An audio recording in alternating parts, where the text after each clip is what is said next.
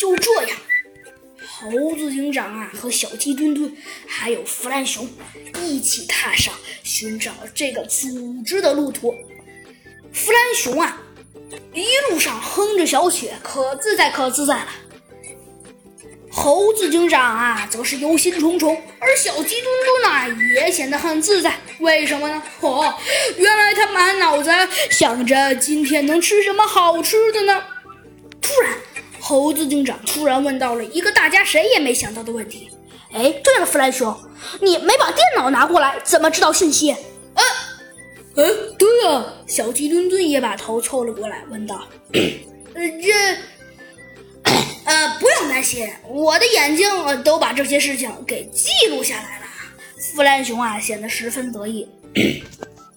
哦，哦，哦，原来如此，弗兰熊。猴子警长这才长长的舒了一口气。唉，说着，猴子警长叹了口气，面对着弗兰熊问道：“弗兰熊，那你看一下，这个目标，我们应该先寻找机械鼠的哪个部位逐渐突破？”嗯，说着，弗兰熊的机械眼呐，又开始上下的扫描了起来。哦，以现在来看呢，机械鼠总共去过好多个地方。不过，弗兰熊啊说道：“不过现在我们应该先去机械鼠住的小区去看一下。”啊，猴子警长问道：“那可是我们没坐车呀？”啊，不用担心，猴子警长。弗兰熊说道：“还真巧了，这位这位机械鼠的小区就在我们小区旁边。”哎，小鸡墩墩有些诧异的问道：“弗兰熊，不应该先去实验室看一看吗？”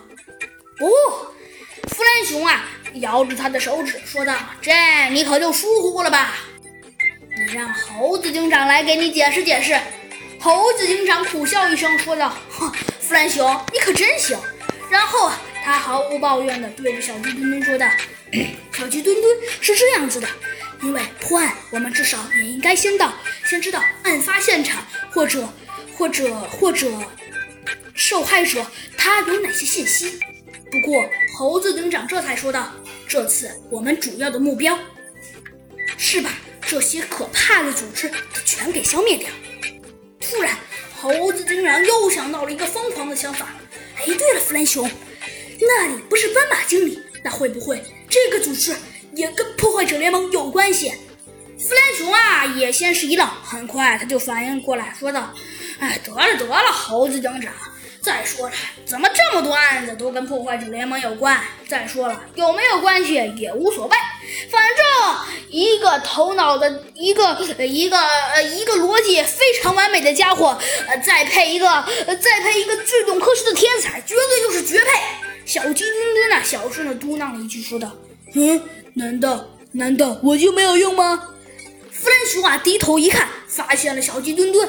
他呵呵一笑，说道：“哦吼吼，忘了你了，小飞机，你就是我们当中的吃货。”你小鸡墩墩呢？本来以为弗兰熊要好好的夸奖他一番呢，一听这话，他直接就刺儿毛了。